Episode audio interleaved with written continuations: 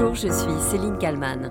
Trop, c'est trop pour McFly et Carlito. Le duo incontournable du YouTube français a décidé de se mettre en pause. Les deux amis sont épuisés par cette course effrénée à la production permanente.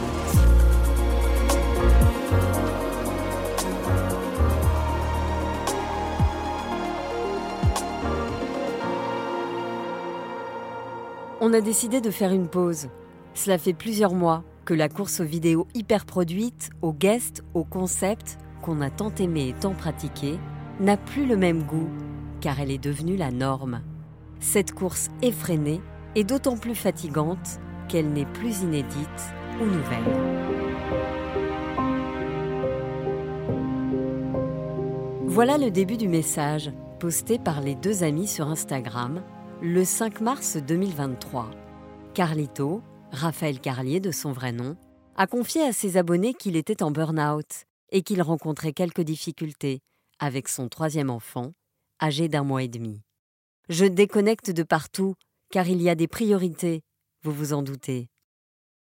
Déconnecté pour ne pas couler, le duo, qui compte plus de 7 millions d'abonnés sur YouTube et qui s'approche des 2 milliards de vues, va arrêter de compter pendant un temps.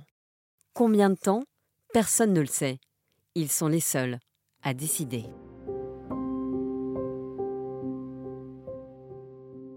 Contrairement à bon nombre de youtubeurs stars, ces deux amis d'enfance, McFly et Carlito, n'ont pas débuté leur carrière sur Internet, mais sur un autre support, la radio.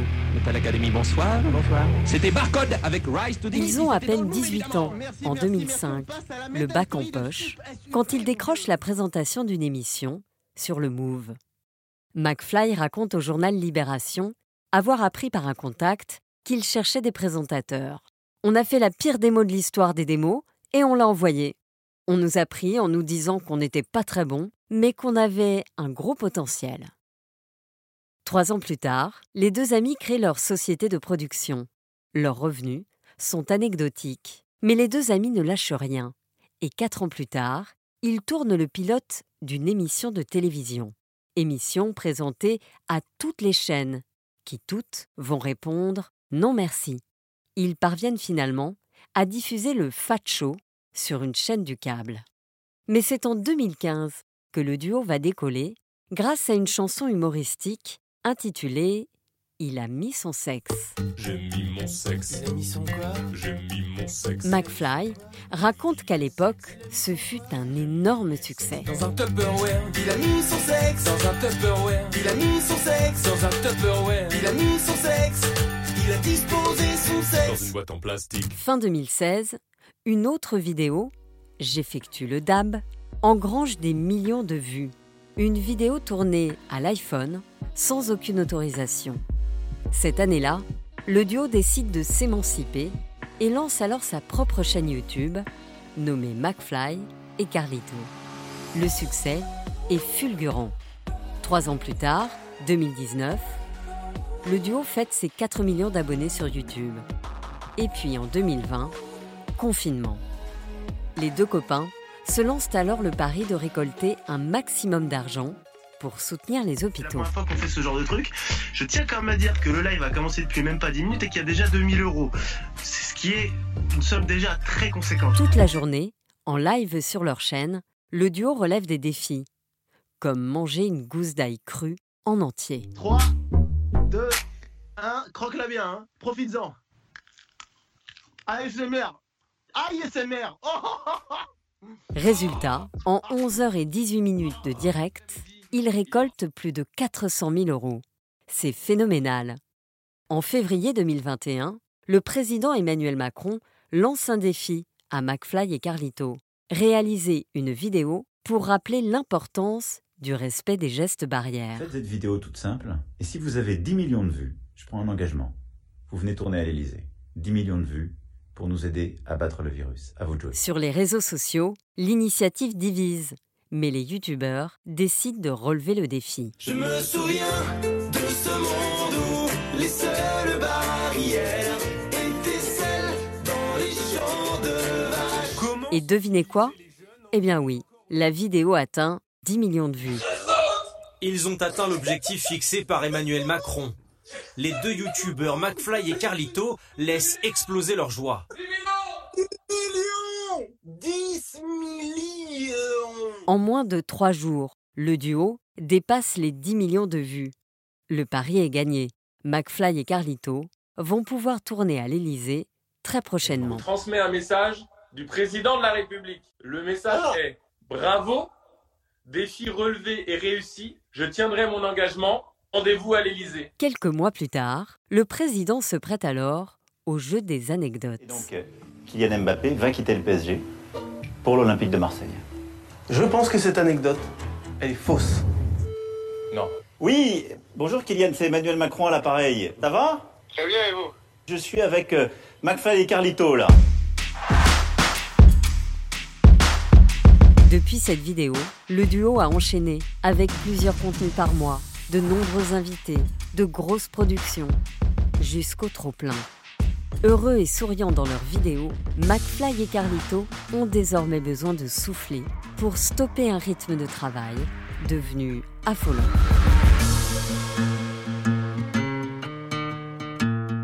Bonjour Bertrand Malen. Bonjour. Vous êtes journaliste, vous avez euh, enquêté pour le journal Le Monde il y a déjà quelques années sur ce phénomène du burn-out euh, chez les youtubeurs parce que euh, finalement ce n'est pas nouveau.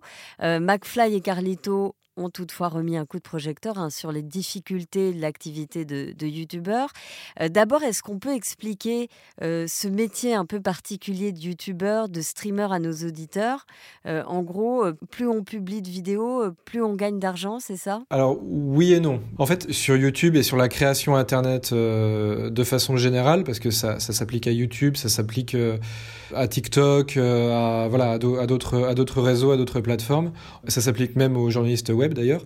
On est dans une économie de l'attention. Donc on essaye d'attirer, de maintenir l'attention d'un public. Et dans un second temps, on essaye de, ce qui marche pas toujours, on essaye de monétiser cette attention. Donc euh, pendant très longtemps, ça, ça fonctionnait un petit peu au clic. En gros, YouTube, euh, en fonction des, des revenus publicitaires générés par vos vidéos, vous donnez, euh, on va dire, une, une petite marge. Je crois que c'était une légende urbaine qui disait que c'était de l'ordre de... euh, un centime pour euh, 1000 vues ou quelque chose comme ça. Je suis plus tout à fait sûr, mais c'était de cet ordre-là. Maintenant, on est, euh, on est sur des contenus qui vont être faits en partenariat avec des marques. Euh, on va être sur des contenus qui vont aussi euh, faire agir un autre levier, c'est celui directement de la communauté. On développe un affect avec cette communauté et on va essayer de monétiser cet affect en lui disant, bah voilà, si vous aimez mon contenu, si vous aimez ce que je fais, il y a des plateformes qui s'appellent Patreon, Tipeee et, et autres et qui permettent de, qui vous permettent de me donner 1 euro, 50 centimes, 2 euros par mois. Et si vous aimez ce que je fais, ben financez-moi et je continuerai de le faire. En fait, plus on, plus on va être visible, euh, plus on va être monétisé. C'est ça, en fait, c'est l'idée. C'est pas automatique, mais c'est l'idée. Euh, sachant que euh, ben, ces plateformes, YouTube en tête, possèdent des algorithmes extrêmement puissants qui leur permettent de mettre en avant tel ou tel contenu en fonction de règles qui sont pour le coup un petit peu opaques pour les utilisateurs comme pour les créateurs. Et du coup, cet algorithme, euh, on va essayer de lui faire plaisir. C'est un peu comme une, une divinité un peu un peu mystérieuse. On lui sacrifie du temps.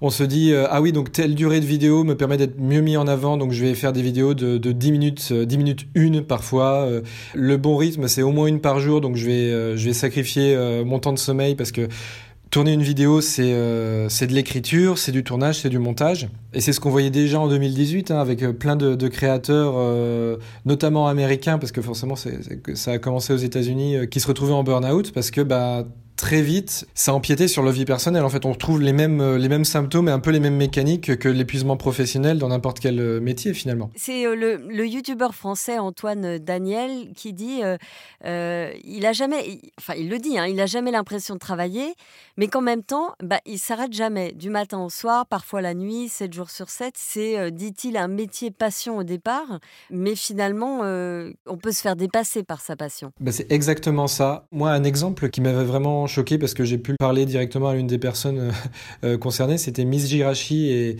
David Lafarge Pokémon. Donc, c'était deux youtubeurs qui étaient en couple. Leur créneau, c'était les cartes Pokémon, euh, l'unboxing de cartes Pokémon, en gros. Ils avaient une très grosse communauté très vite. Et Miss Jirachi me racontait qu'en gros, plus tu le fais, plus tu veux faire plaisir aux gens, plus tu passes du temps. Plus euh, tu ne fais plus que ça en fait. T'as pas de loisirs, tu vois personne, euh, t'as pas de potes.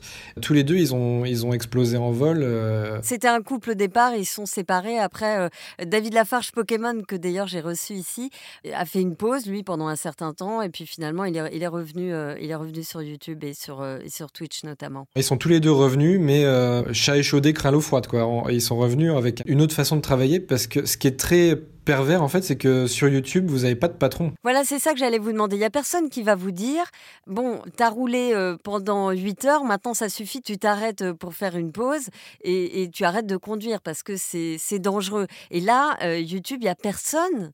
Il n'y a pas un patron ou, ou quelqu'un de sensé qui va vous dire stop, trop d'écran, trop de travail, pas assez de sommeil. En fait, vous avez autant de patrons que d'abonnés, en fait. Donc, euh, si vous avez, comme McFly et Carlito, euh, 7 millions et demi d'abonnés, vous avez 7 millions et demi de patrons, plus l'algorithme YouTube qui, euh, au moindre écart de langage, euh, de- de- une image que YouTube, euh, selon ses règles, interprète comme étant euh, dangereuse, condamnable, etc. On est quand même sur euh, une application, euh, on va dire américaine, à l'américaine, un petit peu entre guillemets puritaine euh, de la liberté d'expression. Si on parle euh, de la sexualité féminine, si on parle de sexualité tout court, euh, voilà, très vite on peut on peut se faire strike. Ça veut dire recevoir un avertissement de YouTube en disant attention, là t'es pas dans les cordes.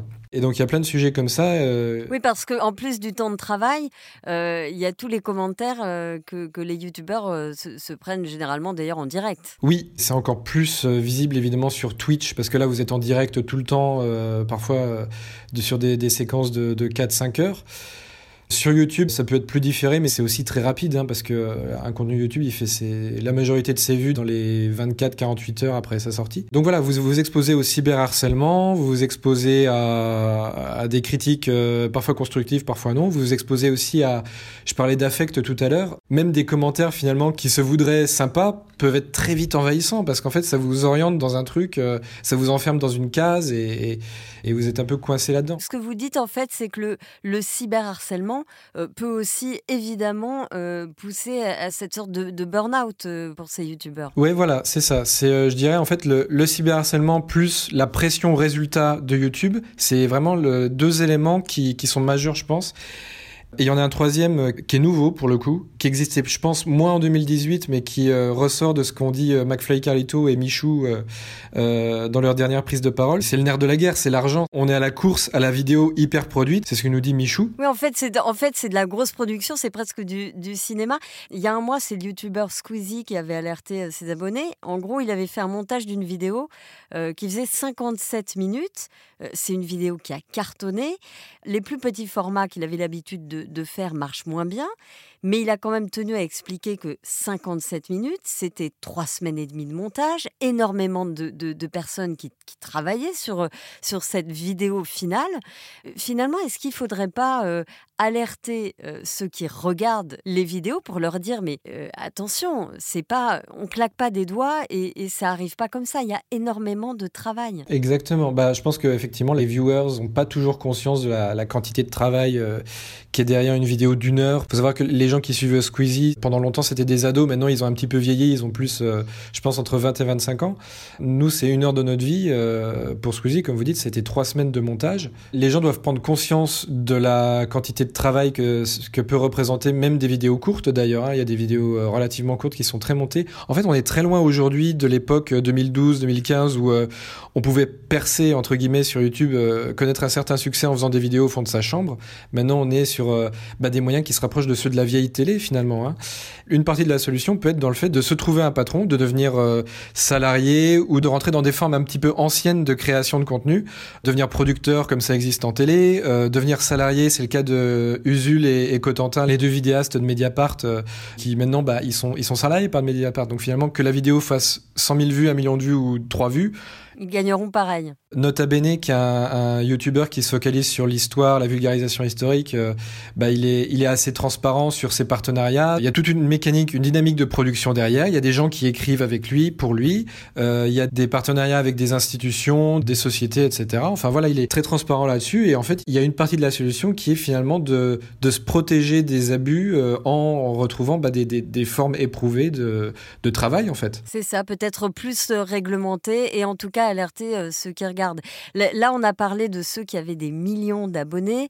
Il y a aussi des personnes qui sont moins suivies et donc moins dans la lumière et pour qui le quotidien est, souvent très très précaire. Oui, parce que on en parlait tout à l'heure, vous êtes rémunéré euh, en fonction de votre audience, sauf que en 2009, quand le joueur du grenier, euh, qui a maintenant 3 millions et demi d'abonnés, commence à faire des vidéos sur son canapé où il râle sur des vieux jeux vidéo, euh, il n'a pas besoin de beaucoup de moyens pour percer parce qu'il n'y a aucune concurrence en face. Aujourd'hui, si moi je commence à faire des vidéos sur YouTube demain, si j'ai pas un micro de qualité professionnelle, une caméra de qualité professionnelle, du talent pour faire le montage et le savoir-faire pour faire le montage, l'écriture, etc., il n'y a aucune chance que ça marche. Ou en tout cas, si ça marche, c'est 1 sur, 1 euh, sur 100 000, 1 sur 1 million. C'est un peu comme au cinéma, finalement. Il y a les stars et puis il y a, y a les autres. Et il y a les autres, exactement. En fait, aujourd'hui, si vous voulez chercher de la créativité euh, avec trois bouts de ficelle et, et peu de moyens et où les gens perce entre guillemets, même si ça reste extrêmement rare en fait, hein, d'avoir euh, des millions, des milliers d'abonnés. Il faut aller sur TikTok. C'est là où sont les jeunes. Euh, les, quand je dis jeunes, je veux dire les moins de 25 ans.